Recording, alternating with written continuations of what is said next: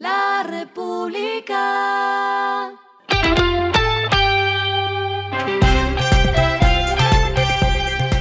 Al final de la jornada, esto es lo que debes saber sobre el comportamiento de los negocios, las finanzas y la economía. Las movidas de hoy fueron.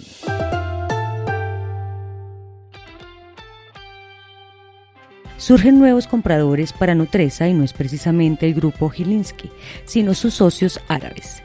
International Holding Company de Abu Dhabi presentó una nueva oferta pública de adquisición por entre 25% y 31,25% del grupo Nutresa, proceso en el que ofrece pagar cada acción a 15 dólares o más de 66 mil pesos.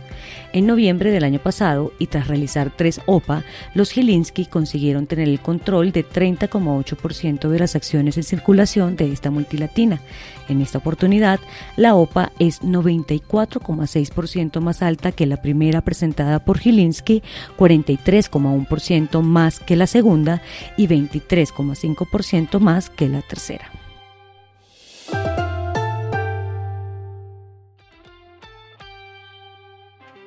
Wingo ya empezó a vender tiquetes para los vuelos entre Bogotá y Caracas, los cuales serán enrutados entre los aeropuertos El Dorado y Maiquetía.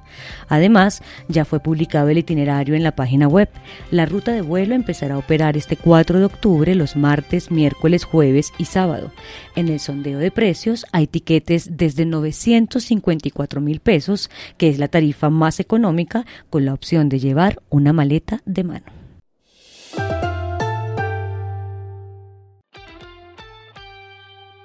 Las Supersociedades informó que a la fecha se han gestionado 24,2 billones de pesos para el pago de indemnizaciones de más de mil empleados retirados de Almacenes La 14, después de que el ente de control decretara la apertura del proceso de liquidación judicial de la entidad tras solicitud de sus accionistas. Los recursos recaudados fueron obtenidos con la devolución de inmuebles, el aprovechamiento de 10 tiendas propias y sus rentas.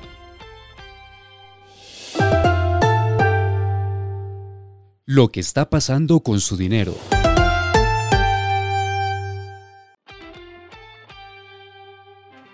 Aunque la entrega de un vehículo nuevo en este momento puede durar hasta 14 meses, la oferta de crédito de vehículos se mantiene y es por eso que les traigo un sondeo LR de las tasas de interés efectivo anual más bajas para crédito vehicular.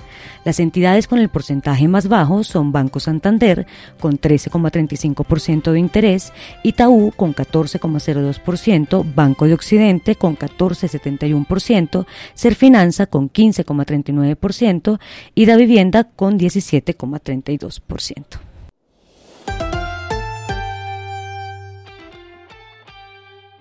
Los indicadores que debe tener en cuenta. El dólar cerró en 4.403,82 pesos, bajó 16,56 pesos.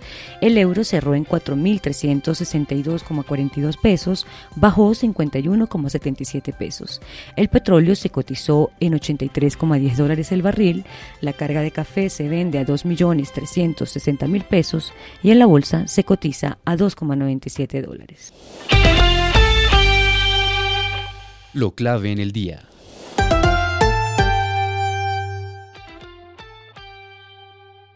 La ministra de Salud y Protección Social, Carolina Corcho, aseguró que el déficit de la cartera es de 5,5 billones de pesos y que se proyecta que para diciembre de este año llegue a 5,7 billones de pesos. La funcionaria dijo que en las compras de pruebas de COVID-19 se gastaron 3,6 billones de pesos, lo que dejó una necesidad de caja este año de 750 mil millones de pesos.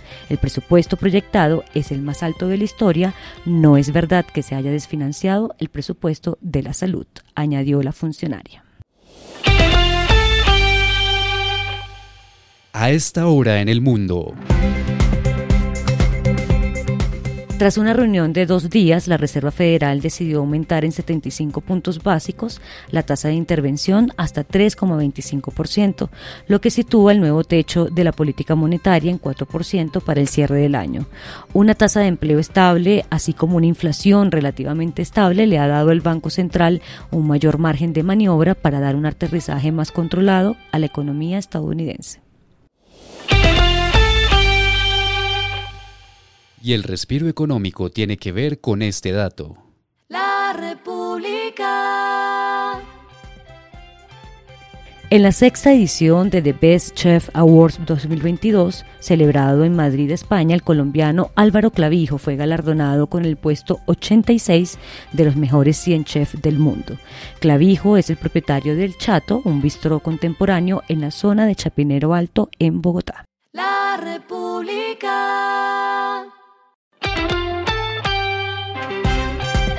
Y finalizamos con el editorial de mañana, los peligros de dejar multiplicar los invasores.